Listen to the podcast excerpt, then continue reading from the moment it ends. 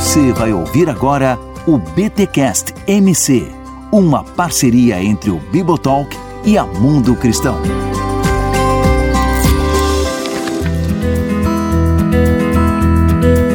Muito bem, muito bem, muito bem. Começa mais um BTcast MC, o de número 9. Eu sou Rodrigo Bibo e ser corajoso significa, na verdade, ter condições de sofrer dano pessoal. Olha aí essa frase do nosso amigo Russell Moore. Aqui é Gutierrez Siqueira e ser corajoso em meio às guerras culturais é ser gentil. Eu sou Igor Sabino e ser corajoso não é não ter medo, mas sim ter medo das coisas corretas. Caraca, olha aí, gente. Estamos aqui neste BTcast da Mundo Cristão para falarmos sobre o livro Tome uma Posição. Assuma com coragem as consequências de sua fé de Russell Moore. Gente, um dos lançamentos aí da Mundo Cristão que lançou vários livros bacanas em dezembro e já tá começando o ano também com lançamentos. E uns recados aqui rapidinho da Mundo Cristão é que a Mundo Cristão tem a Bíblia 365 5, que ela traz o que? Vários, são três textos bíblicos, né, por dia. E se você acompanhar todo o planejamento de leitura dessa Bíblia, você vai ler a, a Bíblia o ano inteiro. E olha só que legal a parceria que a Mundo Cristão fez com o Victor Fontana.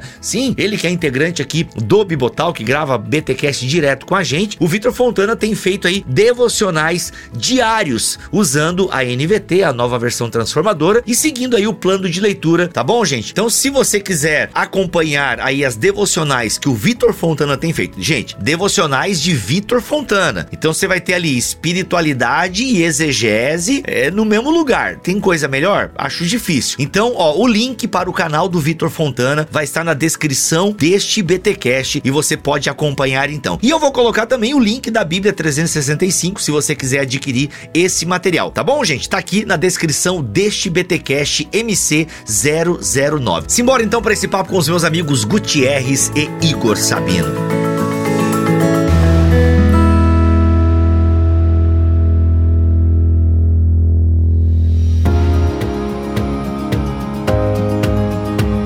Igor e Gutierrez, meus amigos aqui de bancada, né? Quando a gente gravará podcast presencial, hein? Pô, eu não vejo a hora de fazer um BTD para poder estar com vocês aí. Meus amigos, eu queria que vocês me introduzissem um pouco, né? Nos bastidores vocês já falaram do nosso amigo aqui, do Russell Moore. Quem é esse cara que escreveu Tome uma Posição? E por que que esse livro aí, de certa forma, é meio icônico? Então, o Russell Moore é um pastor batista que pertencia à Convenção Batista do Sul. Para entender um pouquinho até o propósito do livro, é necessário entender um pouquinho da dinâmica da igreja norte-americana, que tem muita semelhança com a, com a, nossa realidade, mas também tem diferenças importantes. A maior denominação evangélica nos Estados Unidos é a Igreja Bati é a Convenção Batista do, do, Sul, é o nome da igreja.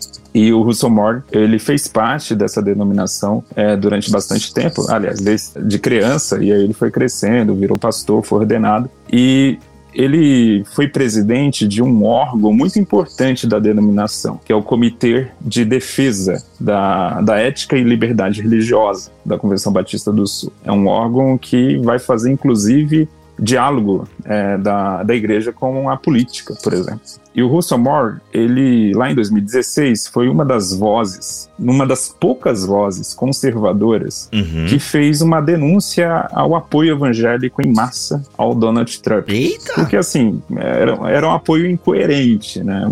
É, quem é Trump? É um cara, é um magnata ligado a, a concurso de Miss, que saía com várias prostitutas, um adúltero, um homem pagão, que agora era tido pelas igrejas como o homem de Deus que vai salvar o cristianismo na América. Né? Então ele foi assim um, uma voz contra essa ideia maluca e ele sofreu muito por isso muito mesmo. Foi cancelado, literalmente, por muitos membros da igreja, por muitos pastores dessa denominação, mas não só por isso, também na sua organização, é, no seu comitê, ele começou a levantar casos de abuso sexual na denominação. Casos esses que Caraca, foram, mano. assim, escondidos ou a história foi alterada para parecer que foi uma relação consensual. Teve um caso clássico que uma garota foi abusada, uma garota que trabalhava em um seminário foi abusada por um professor do seminário, e aí a organização, no lugar de expulsar o professor, de puni-lo de alguma forma, transformou a história em um sexo consensual. Cara, clássico. Ainda, né, ainda transformando a garota na vilã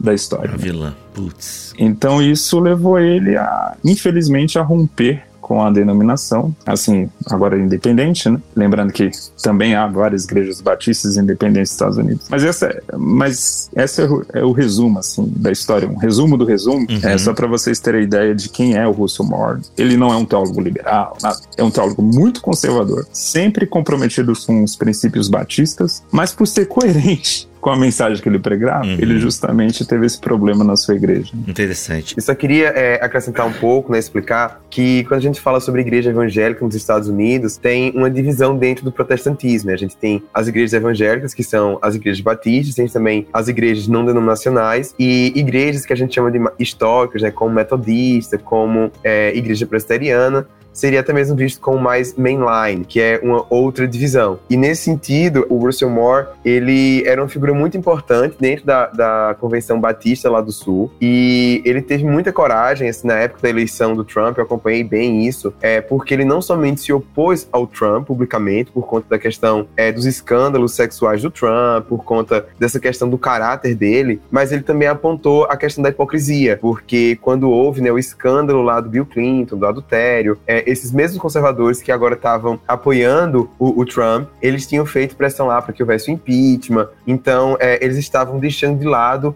uma série de bandeiras que eram importantes para eles, para apoiar o Trump. E uma outra questão é que ele também é, se opunha a questões políticas do Trump. Então ele começou a levar esse órgão lá da Comissão de Liberdade Religiosa e de Ética para ter uma, uma, postura muito assertiva, por exemplo, em relação à aceitação de refugiados, né, o reassentamento de refugiados, quando começou a haver também um aumento dos casos de antissemitismo na extrema-direita, até mesmo entre alguns apoiadores do Trump. O, o Russell Moore, ele tinha coragem é, de ir lá e falar e dizer, olha, Jesus ele foi um homem refugiado, ele foi um homem judeu, ele não é um homem branco e a gente precisa lembrar disso. E isso era algo que também gerava muita controvérsia, porque o pessoal falava que ele não era tão comprometido com outras causas mais conservadoras. Né, principalmente em relação ao aborto, o que é uma, uma grande ironia, porque o, o Moore, além de combater muito o aborto, ele também sempre incentivou muito a adoção. Então, ele tem filhos adotivos. É, eu acho até que tem um livro dele que a Mundo Cristão já publicou em português também, que ele fala mais sobre essa questão da adoção. E o impacto que o, Russell Moore ele tem nos Estados Unidos é tão grande que ele é um teólogo público, né? principalmente durante esse período. Então, o papel que ele teve de ir contra a, a maré, né, de falar contra o Trump, isso foi algo que fez com que o próprio Trump se referisse a ele no Twitter. Então, o, o Trump chamou ele no Twitter de nasty guy. Ou seja, dizer assim, esse cara ele é nojento. E isso foi uma das coisas que fizeram com que ele sofresse também uma série de assédios, de, perseguição, né? Os trolls, né? os robôs, tudo isso que faz parte da polarização. E eu me lembro que eu acompanhava isso na época, falando assim, cara, é, esse homem ele tem muita coragem. Um dia eu quero ser como ele. E é interessante porque a gente vai ler o livro e a gente vai ver que não foi tão fácil, né, para ele se posicionar dessa maneira. É, e você lê o livro tendo isso, assim, como, como plano de fundo, entendendo esse contexto, eu acho que vai fazer esse livro muito melhor. E assim, gente, as aplicações dele vão se tornar ainda mais profundas, porque a gente vai entender o custo que o autor ele teve que pagar, o que ele viveu para poder produzir essa obra. E aqui, gente, acho que uma nota importante aqui é que a gente não está defendendo uh, um discurso dele, se ele tá certo, se ele tá errado. Não levem para esse lado, por favor. Não polarizem, né? Vocês estão assistindo a live, ou você que tá ouvindo o podcast, a gente não tá dizendo, é isso aí, Russell Moore, tem que falar mesmo do Trump. É isso aí, teólogo AX, tem que falar do Bolsonaro. Por favor, não levem para esse lado, gente. A gente tá aqui trazendo o que aconteceu com ele e ele tomou uma posição e, e, o tomar essa posição fez com que ele pagasse também um alto preço, né? Um alto preço, isso é interessante. A gente não tá fazendo aqui juízo de valor sobre se a postura dele é certa ou errada, porque até para nós não interessa em última análise, né? Não somos batistas, é, não somos americanos, então, por mais que a gente tenha preferências, né? Mas não, não, não é esse o ponto aqui, então não se detenha se você vier comentar esse tipo de coisa, porque não é isso que a gente tá falando, se a gente concorda com a postura dele ou não não. O fato é que a postura dele não é, tem a ver com a sua consciência e a maneira com que ele interpreta a Bíblia diante também da sua própria tradição, tá? Então, e é por isso que é legal quando você lê o livro, você também fazer as adaptações para sua realidade, para sua tradição, beleza? Então, só para a gente não se perder nesse, nessa questão política que não é o ponto aqui, tá? Dizer se ele tá certo ou errado e temos que fazer igual. Beleza? Acho que é só queria fazer essa nota aí para você não gastar o seu latim com esse ponto. E, e, até sobre isso é um ponto interessante, porque se você for ver o livro, ele não vai falar em momento algum sobre essa parte da vida dele. Ele, ele fala algumas, faz algumas aplicações sobre política, mas ele até deixa claro que as aplicações elas vão variar de acordo com o contexto. Então eu acho importante a gente entender isso, mais para ver o que significa um exemplo do que é ter coragem, né? No sentido de você acreditar, se defender, né? Stand, como ele fala lá no inglês, é se posicionar por aquilo que você acredita, independentemente das consequências. Então ele até fala que algumas causas políticas pelas quais alguns cristãos vão ser chamados para se posicionar vão ser diferentes da que ele advoga. Então, sei lá, é, pode ser uma pessoa que vai se levantar contra o que tem se falado muito, né, que é o wokeismo, que é essa, essa esquerda aí mais liberal, enfim, é, não, não cabe a gente entrar. É, o livro não é um livro de teologia política, nem de teologia pública. Eu diria que é um livro muito mais é, devocional, mas como é um livro que foi criado, que foi fruto da experiência que ele viveu, e ele é bem autobiográfico, dá exemplos da infância dele, da adolescência, então por isso que eu acho interessante a gente ter trazido né, esse contexto aí, mas é só isso, a gente não tá fazendo juízo de valor em relação a Trump, a Bolsonaro e essas questões políticas. Exato, e como disse aqui a Adriciane na live, legal essa contextualização do autor, muito obrigada. É isso mesmo, é bom a gente contextualizar para você entender um pouco mais. Inclusive, esse livro toma uma posição, ele, ele parte, né, da vida do profeta Elias. E aqui a gente vai, na verdade, a gente analisar um pouco do primeiro e do segundo capítulo. A gente não vai fazer o livro inteiro, né? Não é esse o propósito. Até para que você tenha vários é, deleites ao ler o livro inteiro. Então tem muita coisa. É basicamente ele fala sobre coragem a partir do profeta Elias. E cara, assim, já no começo eu, eu, eu tenho medo de confundir as coisas aqui, gente. Mas eu já acho que é interessante o conceito de coragem que ele traz, que de alguma forma já destoa do conceito conceito de coragem que o mundo traz, e não só o mundo, né? A gente tem visto aí pastores falando de um tipo de masculinidade e de virilidade que até parece destoar do que a gente entende da própria Bíblia. Eu concordo muito com o Russell Moore na aplicação e na leitura que ele faz de coragem, né? O primeiro capítulo é o coragem e crise, e aí ele vai trazer justamente aquele momento, né, do profeta Elias, é, em que ele desafia, né, os, profetas, os profetas de Baal e logo depois tem aí a Jezabel indo para cima dele e ele indo pro. Ele faz essa diferença, né? Do Monte Carmelo e do outro monte que eu esqueci agora, gente. Agora, se, se vocês lembrarem, vocês me ajudem. Né? O Monte Sinai, Bíblia. Como Monte Sinai, né? Ele faz o desafio com Monte os profetas Sinai, do Monte Carmelo e ele vai é, ficar lá na bed, ele vai curtir uma bed no Monte Sinai. Cara, que interessante, né? Ele curtir a bed no Monte Sinai. Agora ficou até mais claro algumas coisas aqui. Mas, gente, queria que vocês desenvolvessem um pouquinho então essa ideia de coragem e a partir é, desse momento da vida do profeta Elias. Quem quiser, fica à vontade aí. Começa. Gutierrez, quando for falar, só cuidado com o seu microfone arrastando na sua gola polo de playboy paulistano. Aliás, é paulistano ou paulista? Eu nunca sei direito. É paulistano é da cidade, né? Paulista é do ah, estado. Ah, então tá. Isso é paulistano. É, então, Bibo, é, ele vai contextualizar o livro tá em torno do profeta Elias, uh, mas eu acho que vale a pena uma menção aqui a introdução, porque a história dele eu acho incrível, assim, como a história dele é parecida, pelo menos eu achei muito parecida com a nossa história, assim, evangélica no Brasil, que é você viver numa igreja evangélica muito boa, no caso dele, era uma igreja que tinha uma relação saudável, tinha irmãos incríveis, uma liderança boa, mas ao mesmo tempo ele vivia numa cultura evangélica que era uma cultura ruim, que era uma cultura pesada, uma cultura baseada no medo, é uma cultura baseada na, naquilo que você fala muito, Bibo, que é a, a teologia do, do, do cangaço. Do cagaço? cagaço. Não, do cagaço mesmo, é teologia do cagaço. Então, assim, ele, ele reparte ali que ele também sofreu isso na sua adolescência, né? E ele tem uma crise aos 15 anos, uma crise depressiva como resultado disso, quando ele começa a ver essas incoerências é, da cultura, não da igreja em si, não da, da comunidade que ele fazia parte, mas da cultura evangélica mais ampla, até porque nos Estados Unidos há, há um conceito chamado de cinturão bíblico, ou cinturão da Bíblia, melhor dizendo. Bible Belt, é o Bible Belt? Isso, que é parte ali do meio, é, da parte mais agrícola dos Estados Unidos, que é uma parte mais conservadora e mais evangélica, né? Evangélica e branca. É, porque a gente, a gente conhece os Estados Unidos dos filmes, é, é Nova York, Los Angeles, Washington, essa parte aí é. Chicago também, Chicago. É, o Batman foi filmado lá. É. E Seattle por conta da série The Killing. Ok, é, fecha parênteses. Mas assim, são as cidades litorâneas ou próximas ao litoral. Para o cinturão da Bíblia, essas são cidades símbolos do máximo do paganismo, assim. Essas pessoas estão totalmente perdidas. É a parte dos Estados Unidos que já caiu na decadência. E lá eles ainda estão preservando o cristianismo na visão deles, né? E aí ele tem uma crise com isso porque, assim, caramba, eu tô vivendo numa cultura cristã, mas que é totalmente incoerente, que luta muito pela questão sexual, por exemplo, e é uma questão correta, isso é um valor para ele também, porque a gente vai debater a questão sexual, a gente vai defender à luz da Bíblia uma sexualidade sadia, é, mas ao mesmo tempo, quando ia falar de racismo, ah, não, racismo é um problema da cultura, é uma questão de pecado individual, a igreja não precisa trabalhar isso, basta a pessoa se converter que ela deixa de ser racista. Aí ele, puxa, na sexualidade a gente tem que trabalhar discipulado, mas no pecado do racismo basta uma conversão que a mentalidade vai mudar sem nenhum discipulado. Então esse tipo de coisa que é, bagunçava a cabeça dele e isso levou ele a uma crise. Sim. É, enquanto o Gutierrez arruma o microfone dele, que ainda continua arrastando na sua camisa. e, e, agora sim, segura. É isso aí, ó. Oh, é vou, só eu vou aqui. segurar então. É isso, segurar. segura, Gutierrez. Segura com força, porque, mano, tu não tem noção do que é ouvir um podcast e o cara falando aquele. Ai, cara, segura aqui, ó. Faz aqui, ó, pose de intelectual e dá essa. Aí não, né, Gutierrez?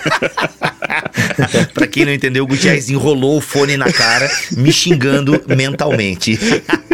Ai, voltando aqui pro podcast, gente. Mas pode deixar essa parte aí, Túlio, pro pessoal ver como o host sofre. Pra ver como o host sofre, tá? A gente fica agoniado aqui com os áudios dos irmãos, né? Mas olha só, é interessante isso porque é muito parecido mesmo com a mentalidade é, brasileira. A gente não tem aqui um Bible Belt, né? Mas nós temos alas é, evangélicas que emulam bastante esse comportamento. Tem uma série também de vídeos do Victor Fontana sobre a experiência dele com a igreja norte-americana que é bem legal legal vocês darem uma olhada lá, já que falamos aqui do canal do Victor Fontana no começo, aqui também na metade a gente também fala. E, e, e, parte da cultura brasileira tem um pouco isso. A gente é meio seletivo com as nossas lutas sociais. É inegável que a causa da sexualidade, para a maioria dos evangélicos, é oh, olha aí, não sei o quê. Mas, mano, adoção, é vulnerabilidade, agressão contra a mulher, é desemprego, sabe, fome. É, não é assim, não chama tanto a nossa atenção. A gente também tem uma seletividade é, de militância,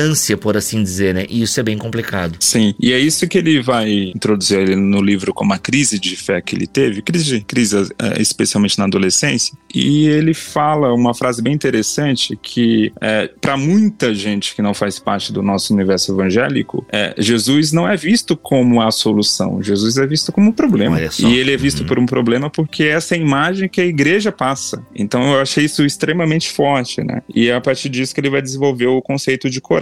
Olha, coragem é, não é ser esse cara que não tem medo, aquela imagem do herói de Hollywood, ou aquela imagem que muitas vezes a gente pensa ou passa é por meio de mensagens coaches na igreja também. Mas não, coragem é ter a coragem de enfrentar, inclusive, a nossa cultura evangélica, uhum. de enfrentar os nossos problemas internos, não só olhar para fora, mas olhar internamente o que a gente tem também de problema. E ele traz um conceito assim que eu achei bem interessante, uhum. é porque de vez em quando eu ouço isso, Bibo, é, alguém fala, ah, tem um pastor fulano de tal, que é um cara muito corajoso, ele enfrenta é, os, aí fala, né, enfrenta os gays, enfrenta os esquerdistas, enfrenta toda, toda essa corja de gente. Aí você vai ver, mas esse conceito de coragem mesmo que a Bíblia trabalha, é, aí você ah, vê uma live ou assiste um vídeo do cara, não tem generosidade, não tem, não passa é, nenhum conceito de, de, de, de Cristo mesmo, não passa nenhuma imagem de Cristo, passa uma imagem de ódio, de rancor, é, que eu quero destruir vocês, né? E ele vai falar, isso não é coragem, isso não é biblicamente Exato. falando uma coragem que, é, que a gente é, tem que apresentar a partir uhum. de Jesus, né? Esse é o ponto. Então, é, eu acho que ele dá, já começa o livro na introdução dando um exemplo dessa coragem aí que o Gutierrez explicou. E eu acho que ele faz isso por meio da vulnerabilidade.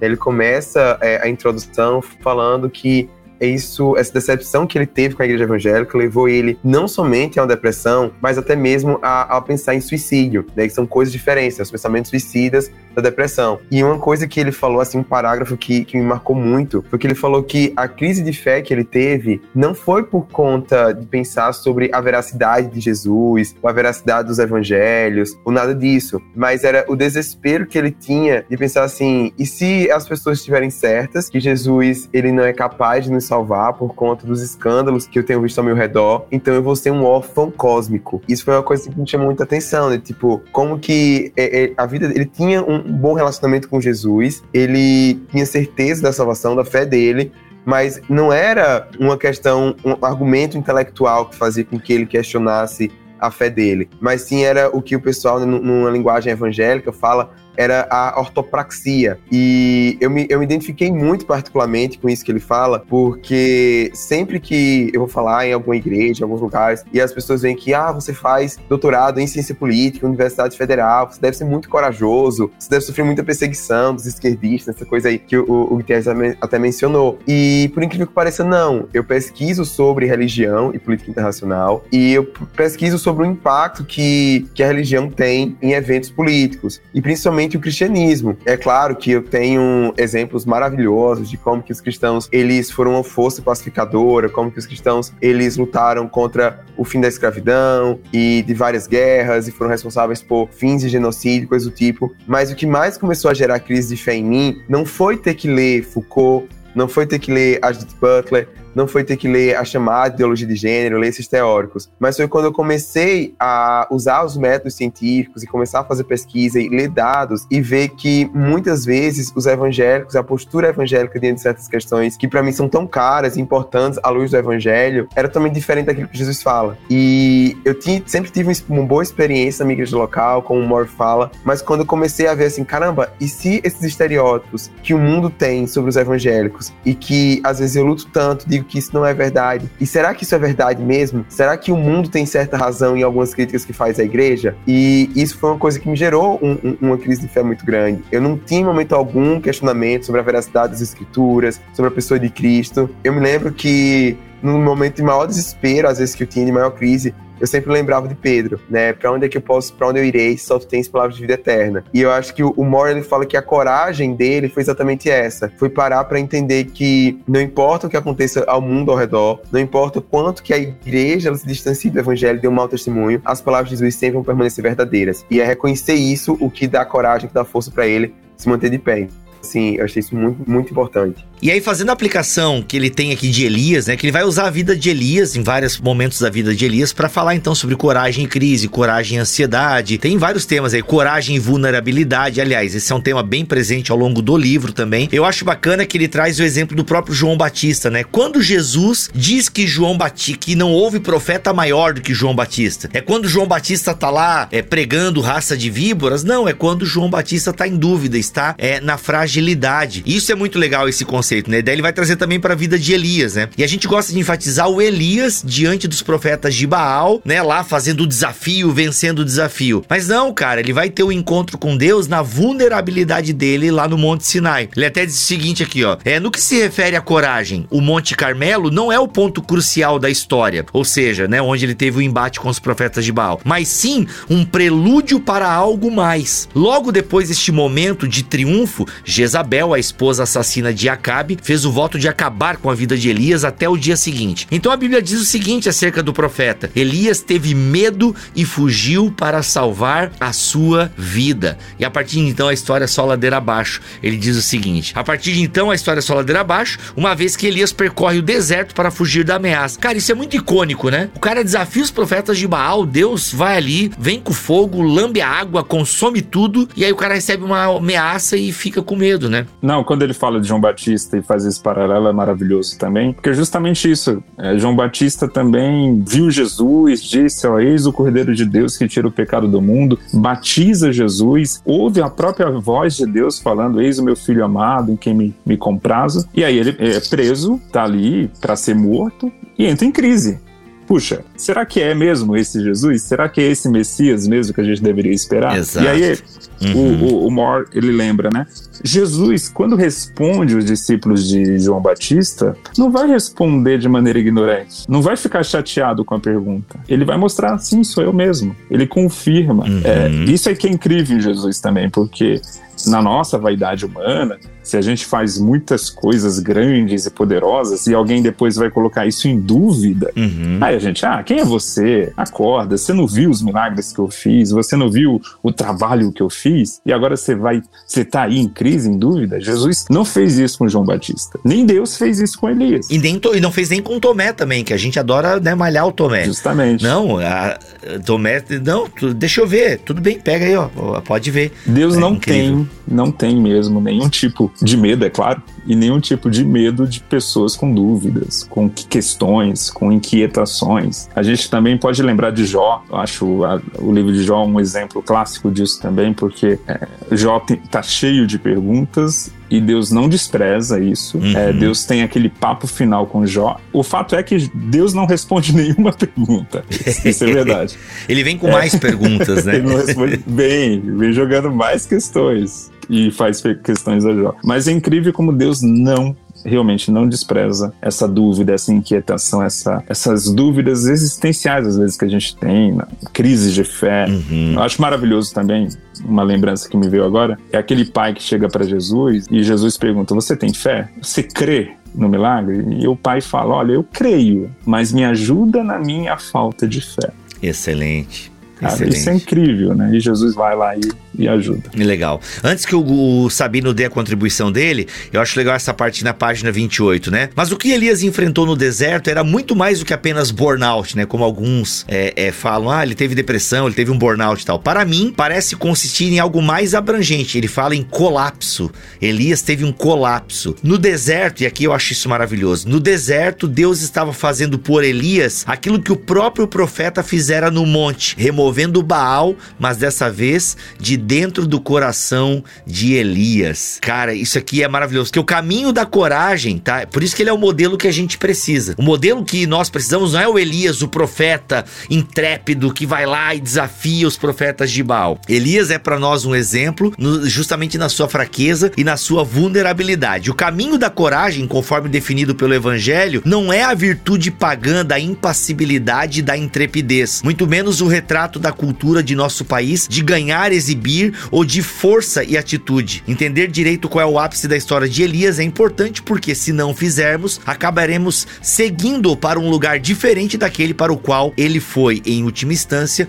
conduzido a glória crucificada de Jesus Cristo. Que daí ele faz o paralelo com o próprio Jesus, né? Quando Jesus glorifica o Pai, né? Qual é o ápice da glória? É onde ele, ele glorifica o Pai? Na sua obediência de morte e morte de cruz. Isso é fantástico. Até comentar exatamente sobre, sobre essa, essa, esse trecho, que eu acho interessante como que às vezes a gente tem essa visão de que ah, Elias ele estava com depressão e às vezes a vida de Elias é usada até como um exemplo, né, para encorajar os cristãos a lidar com sentimentos é, de solidão e com desânimo, desencorajamento. E ele quer mostrar que é algo muito mais profundo, de que sim, às vezes vai haver momento em que a gente vai querer desistir, a gente vai querer é, dizer abandonar o chamado de Deus para nossa vida, independentemente de qual seja ele, independentemente daquilo que Deus nos chamou para fazer. E Deus ele permite esses momentos de dúvida é, exatamente para nos podar, para arrancar alguns ídolos do nosso coração, porque no, fi, no final das contas, Deus ele está muito mais preocupado não com aquilo que a gente vai fazer em nome dele,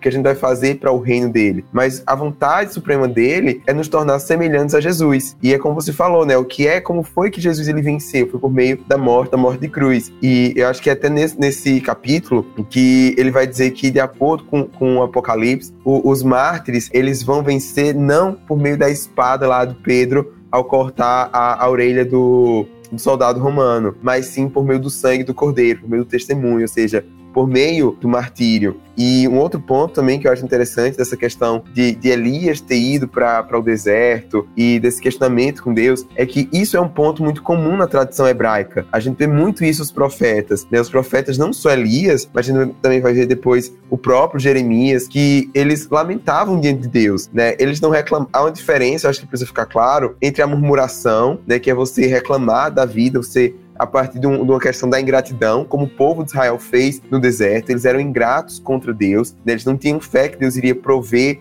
é, para eles, mesmo depois de todos os milagres que Deus fez. Mas existe também um outro tipo de reclamação, que é dos profetas com Deus, assim: Deus, por que, que eu estou vivendo isso? Por que, que o Senhor permite isso? É uma coisa assim, realmente, de, de lutar com Deus, de questionar Deus, é, não por, por desconhecer a soberania de Deus, mas realmente para ter as, as, respostas. Eu noto que às vezes em alguns contextos, principalmente assim, mais fundamentalista, né, para usar a palavra da moda, tem essa coisa de que o cristão, ele, ele não pode duvidar, de que ele não pode fazer questionamento. E eu acho que existe momentos sim que Deus nos leva a gente para esse lugar do deserto, em que a gente vai, até mesmo os questionamentos que a gente faz com, com, é, em relação a Deus, eles expõem algumas coisas do nosso coração alguns ídolos que precisam ser mudados, que precisam ser destruídos, algumas questões que Deus ele precisa tratar. Então é por isso, né, que o eu achei muito legal essa citação do, do Moore quando ele fala que Deus ele levou Elias ali para o Sinai, para aquele lugar que é tão significativo na história do povo de Israel, que é para onde o povo foi quando eles saíram do deserto, né, saíram do, do Egito, para que Deus ele destruísse né, Baal no coração de Elias. E é interessante porque depois a gente vai ver que Paulo ele vai fazer uma peregrinação semelhante. Né? Depois que ele tem o um encontro com Jesus ali no caminho de Damasco, na ida para a Síria, é, ele volta para o Sinai, né, que tem até a discussão se é no Egito, na Arábia Saudita, enfim, e lá é, ele tem também esse momento com Deus, que Deus transforma ele para que ele pra possa cumprir o plano que Deus tinha estabelecido.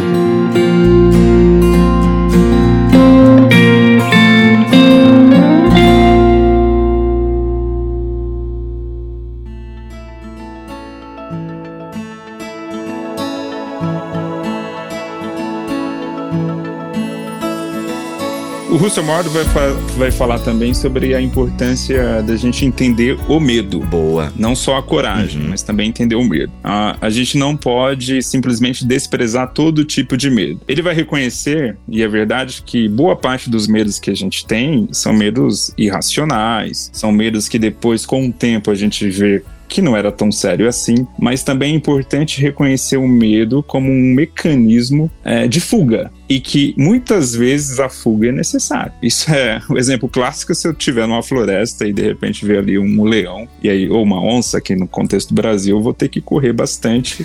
Então o medo, o medo me leva a uma fuga. É, mas assim, a vida tá cheia disso, né? A vida tá, tá cheia de, de momentos em que a gente precisa realmente fugir e fugir muitas vezes também demanda coragem. Né? Esse é um ponto também, a ligação do medo aí e da coragem é, que ele vai fazer. Eu achei esse um conceito importante porque é, a vida eu acho que esse é um ponto alto do livro, é mostrar que a vida é muito complexa. Às vezes nas pregações, às vezes nos estudos bíblicos, a gente tenta simplificar demais a vida. Uhum. Tipo, ah, o cristão não pode ter medo. Ah, o cristão tem que ser é, corajoso naquele sentido de que o cara tá acima do bem e do mal, sabe? E a vida não é assim, assim, vai ter, vai ter situações que de fato eu vou ter que enfrentar a vida assim, eu vou ter que olhar para a situação difícil e dizer, não, isso aqui é uma bobagem, esse medo aqui é irracional, eu não vou parar diante disso e vai ter situações que eu vou ter que literalmente correr. Então, assim, saber qual momento que eu tô na minha vida, ou o que que eu tô enfrentando, é um exercício também de sabedoria, de discernimento. Sim. Eu acho esse ponto extremamente importante, porque a gente não pode, e isso é um defeito que eu falo, tava conversando com uma pessoa recentemente sobre isso, esse é o problema da teologia coach, por exemplo. Não é o foco do livro aqui, mas a gente pode aplicar a teologia coach. O problema da teologia coach é que você pega uma pessoa que teve uma determinada trajetória de vida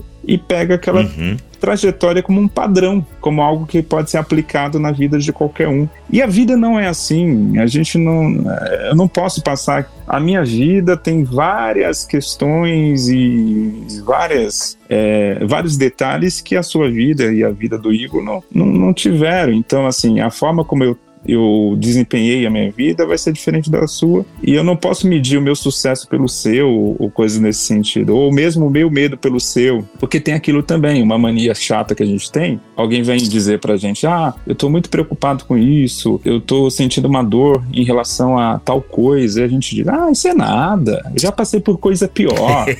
é disputa de tragédia, né, mano? Quem sofreu é. mais, né? isso é muito desagradável, sabe? Extremamente desagradável Uhum. É, não é porque você passou por uma situação que, do ponto de vista teórico, é pior, que a dor daquela pessoa naquele momento seja menor do que a sua. Talvez seja até maior. Uhum.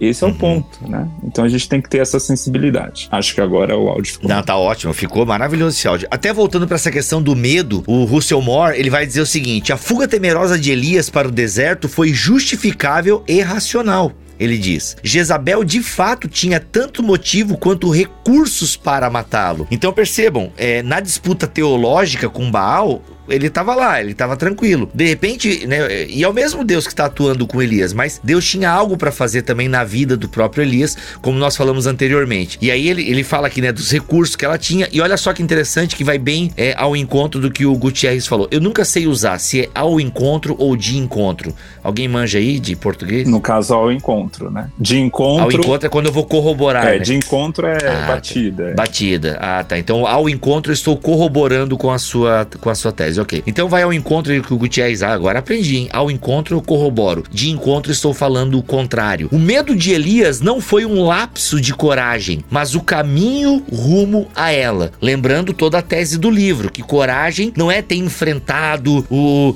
o sabe, os profetas de Baal. Coragem foi ter enfrentado o colapso que ele estava tendo e orado naquele momento e ter tido essa experiência com Deus. Isso é coragem aqui para Russell Moore. É esse testemunho de encarar a realidade da vida, tá? É, ele diz o seguinte: o medo de Elias não foi um lapso de coragem, mas o caminho rumo a ela. Aliás, sem medo, a coragem é impossível. Sem medo, a coragem é impossível. Ser corajoso significa, na verdade, ter condições de sofrer dano, que foi a minha entrada aqui, a minha frase de entrada. Ou seja, é quando eu reconheço a minha vulnerabilidade, é quando eu reconheço o meu pecado, é quando eu reconheço que eu sou carne e posso ser devorado por bicho, né? Ou seja, é quando eu reconheço que a minha vida é como já cantava aquele hino, né? Eu sou como um vento passageiro que não sei o que e vai embora, como mosca no oceano. Brincadeira, não é mosca no oceano. Música é, o universo. É gota. É gota no oceano. É do PG, meu. Sejas meu universo. Eu não lembro, gente. Eu cantava isso quando eu tinha 19 anos, tá? Mas essa música é legal. É, é que tá, tá refletindo aí a teologia de Tiago, né? E de Eclesiastes. Essa ideia de que a gente. É, é, nós somos vulneráveis, né? Então, assim, não negar essa vulnerabilidade, é reconhecer esse nosso medo e esse medo nos leva a ter a coragem bíblica, né? Inclusive para enfrentar os nossos medos e enfrentar também os nossos pecados e os pecados da sociedade ao nosso redor. E, e uma coisa ainda sobre isso, Bibo, que eu acho interessante ele falar é que Muitas vezes os cristãos, quando eles estão lidando com situações de medo, eles ficam tentando sempre aplicar aqueles versos bíblicos em que diz não temas, né? E eu lembrei que tem sempre aquela coisa né, que os cristãos dizem que a expressão não temas aparece na Bíblia é, 365 vezes, 366 vezes, né? Uma para cada dia do ano e ainda sobra pro ano de sexto. E às vezes é como se isso fosse meio que os cristãos eles tratam essa questão do medo não ter medo como se fosse uma palavrinha mágica. Tipo assim, é, eu tô tendo medo, então eu vou ler a Bíblia dizendo pra não ter medo, ou então repetir o versículo lá, o verdadeiro amor lança todo o medo fora e, e, pronto. E o medo é tratado sempre como algo irracional. E é interessante a gente reconhecer que não, que existem a, alguns, alguns, alguns motivos, algumas situações que a gente vai ter medo em que o medo ele é justificável. Então, se eu vou, por exemplo, pregar o evangelho em um país em que fazer proselitismo religioso é errado, eu posso ter um medo de ser preso, né? Se eu tô naquele momento correndo com medo de, ah, vou evangelizar aqui, eu posso ser preso. É, há uma razão para você ter esse medo, né? Eu acho que às vezes a gente lê a Bíblia e tem a ideia de que há super-homens, né? Super-heróis. A gente vai então ah, eu pregar nesse país, não vou ter medo. E isso gera pessoas que acabam se frustrando com a própria fé, com o próprio evangelho, porque não conseguem viver isso na prática. Então eu acho que essa noção que ele traz, essa definição do que é coragem, é muito importante, porque isso nos humaniza. Então, assim, eu tô indo pregar naquele país, eu tô com medo, porque eu posso ser preso, eu posso morrer,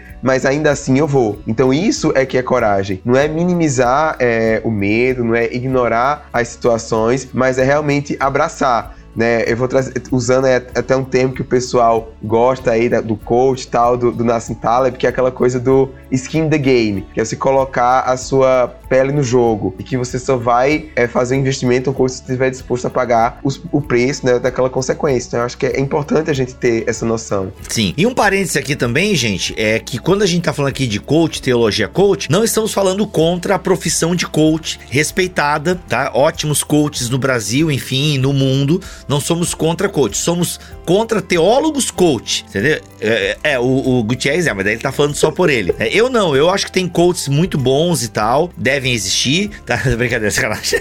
não, eu não sou contra a profissão de coach, acho que tem muita. É, existem pessoas que realmente nos ajudam no desenvolvimento humano e tal. E tem pessoas muito perdidas desse mundo que às vezes alguém que sabe um caminhozinho já ajuda e tal. Então, gente, agora, teólogo coach aí não dá, gente. Aí não dá. Aí é uma mistureba que não cola com a escritura. Geralmente esses caras são péssimos hermeneutas, com aplicações sofríveis e aí não dá. Aí, teólogo coach, realmente eu não tenho paciência e não levo a sério, beleza, galera? Então, só para deixar. Se você é coach, está nos assistindo ou nos ouvindo, não fique chateado. É contra os teólogos coach. Agora, se você é coach, é crente e fica usando Jesus aí à torta e direita, tirando versículo do contexto, aí aí você aí, aí aí não dá. Aí é complicado. Fecha parênteses aqui, inútil. Ainda sobre medo, é, ele traz um, uma reflexão importante que é, nem sempre fugir é sinônimo de covardia. É, Jesus ele fugiu muito muito. Ele vai dar vários exemplos, é fato. Jesus fugiu de muitos embates, de muitos debates. O pessoal queria.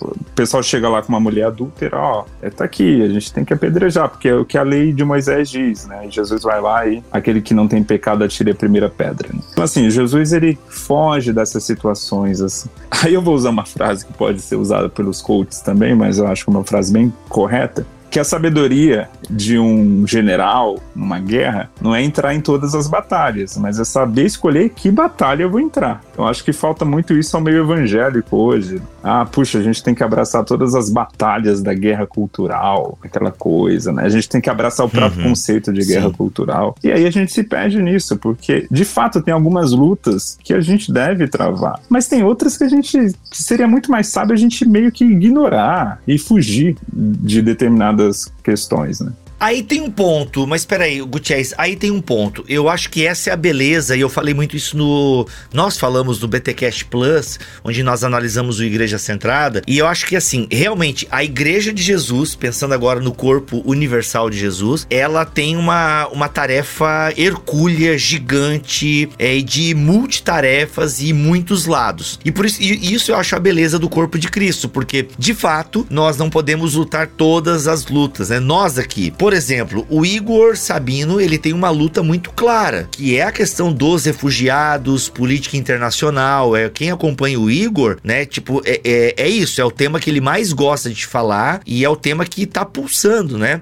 O Gutierrez tá atrelado muito à questão do Espírito Santo, ainda que o teu assunto principal seja hermenêutica, né? Mas quem te acompanha, assim, não. É quem te acompanha por alto, vê que, pá, o Gutierrez é o cara da teologia pentecostal e tal. E assim vai. Nós temos irmãos que estão numa, numa área mais política, outros irmãos numa área mais social, outros. Eu acho isso eu acho legal a igreja ter essa consciência. Sim. Não dá para todos os cristãos quererem, é, sabe, opinar e militar em todas as áreas. Aí eu acho que dá ruim. Eu acho que isso é complicado porque é difícil você dominar, né, todas as áreas, enfim. Eu vou dar um exemplo bem recente. Por exemplo, o Igor Sabino recentemente ele fez uma denúncia contra um influencer cristão que fez uma, uma, uma comparação é, infeliz com o Holocausto. Né? Ele comparou o programa do um programa da Globo. Nossa, assistir esse programa da Globo é um holocausto e tal. Ah, não transformem, sei lá, a minha televisão em Auschwitz e tal. E, Mai, cara, o Igor fez todo um arrazoado em cima disso. E aí o detalhe, eu já fiz essa essa colocação, né? E aí eu percebo, e até me deu um pouco de pena do cara que o Igor tava malhando, né? Eu não sinto tanta pena, porque se fosse eu sendo corrigido, eu apagaria o meu post e ainda pediria perdão. Gente, eu realmente fiz isso,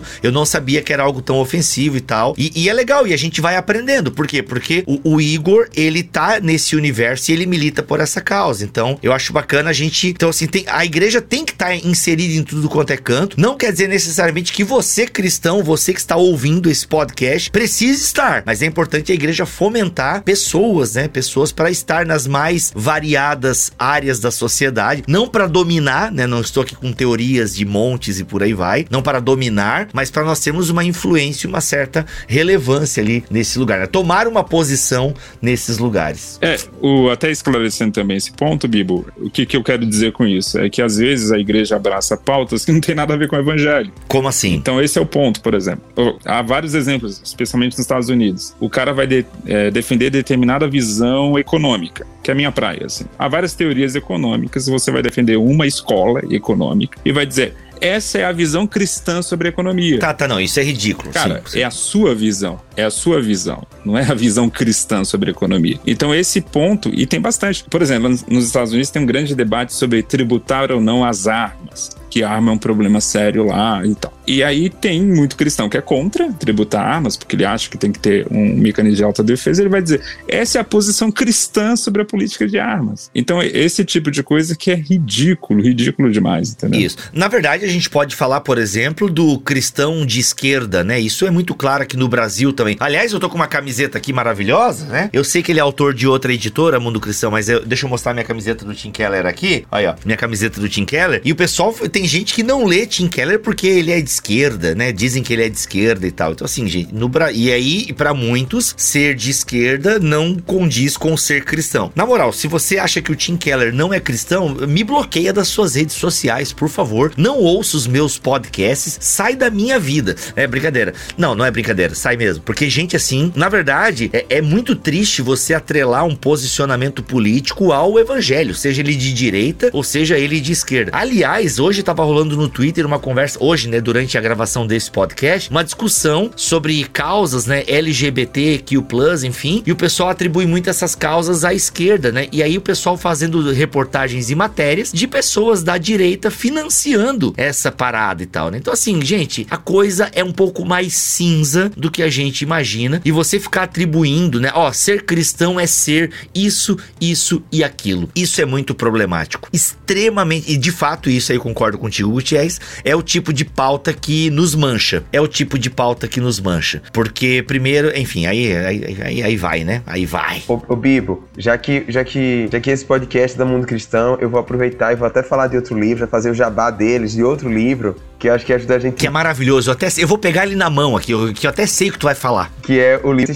um novo, que eles lançaram junto com esse livro do Russell Moore que é Até que Sejamos Um. E nesse livro, o, o Chen, ele vai falar sobre isso, como que Deus pessoas na igreja para falar de questões diferentes, como que Deus ele, ele dá vocações específicas, algumas causas que despertam o coração mais do que outras, e às vezes os cristãos eles ficam se colocando uns contra os outros e questionando o cristianismo do outro, porque o, o irmão não tem, às vezes, é, a mesma preocupação com aquela causa. Então, esse exclusão e abraço também é incrível. Então, por exemplo, é, eu tenho uma preocupação muito grande com. É, não, falar do, do, É, eu achei que você ia falar do exclusão e abraço. É, mas dá pra falar também, que tem a ver. mas esse do, do, do, do Chan, eu achei, do Chan eu achei interessante porque ele fala que, por exemplo, existem alguns cristãos que têm causas que queimam mais, né? Você me mencionou, para mim a questão do antissemitismo, dos refugiados, são pautas muito importantes. Mas eu não posso requerer, por exemplo, que um cristão comum tenha o mesmo nível de informação e tenha o mesmo nível de paixão que eu para lutar sobre isso, contra isso. Do mesmo jeito que eu não tenho o mesmo nível de paixão e de conhecimento em relação ao aborto. E o que eu noto, às vezes, é que os cristãos, principalmente mais conservadores, e a esquerda também faz isso, né, os mais de esquerda, eles elegem algumas pautas que eles dizem que são essenciais, e se você não tem aquele mesmo nível de paixão por aquilo, seu cristianismo é questionado. Então, se eu falo, por exemplo, muito sobre Israel, mas não falo tanto sobre o aborto, para alguns cristãos, é, eu vou estar tá sendo. tô me desviando, né? Há muito, por outro lado, se eu falo muito sobre o aborto, mas eu não falo sobre o cuidado aos pobres, então isso significa que eu estou negligenciando o evangelho para outros grupos. E o Francis Chan vai falar nesse livro que a beleza do corpo de Cristo é essa. A gente tem uma série de questões que são importantes, que a igreja precisa se engajar, mas cristão, pessoas individuais não vão conseguir fazer isso, porque nós somos finitos, a gente não vai dar conta de tudo. Então, aonde existe necessidade, não significa que a gente tem que se engajar. E a unidade da igreja é exatamente isso: é você reconhecer o chamado, a vocação do outro e você apoiá-lo naquilo enquanto você cumpre o seu chamado e a sua vocação. Isso não deve ser critério para medir a espiritualidade e o cristianismo de ninguém. Muito bom, gente, muito bom. Galera, eu acho que dá pra gente caminhar pro final e a gente só arranhou as primeiras sei lá, insights de 30 páginas do livro, tá, gente? Então a gente quer incentivar você a ler este livro. Tome uma posição do Russell Moore, ok? Assuma com coragem as consequências de sua fé. Sim, a nossa fé tem consequências, cara. Isso é, é básico, né? Mas o óbvio precisa sempre ser dito. Alguma consideração final, gente, que nós acabamos não entrando aqui, mas vocês gostariam de. Poxa, não podemos terminar o podcast sem antes mencionar que. Acho que a gente passou bem.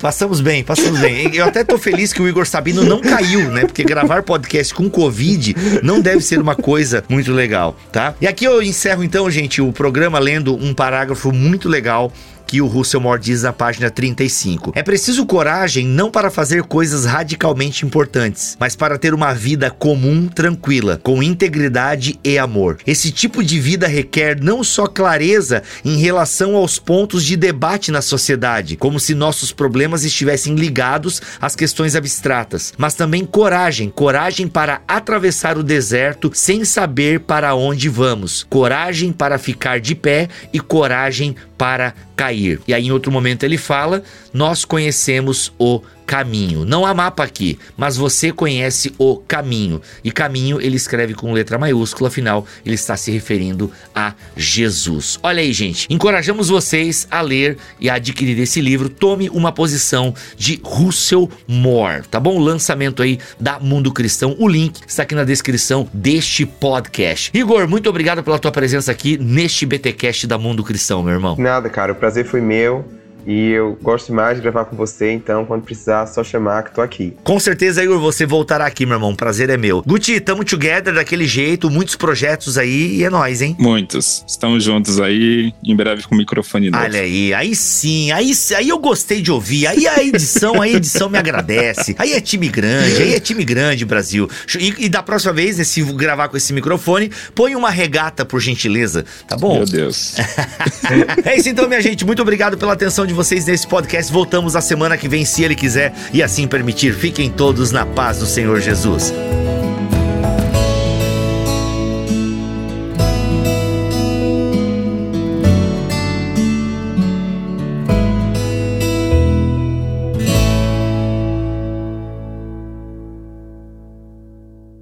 Este podcast foi editado por Tuller Bibotalk Produções.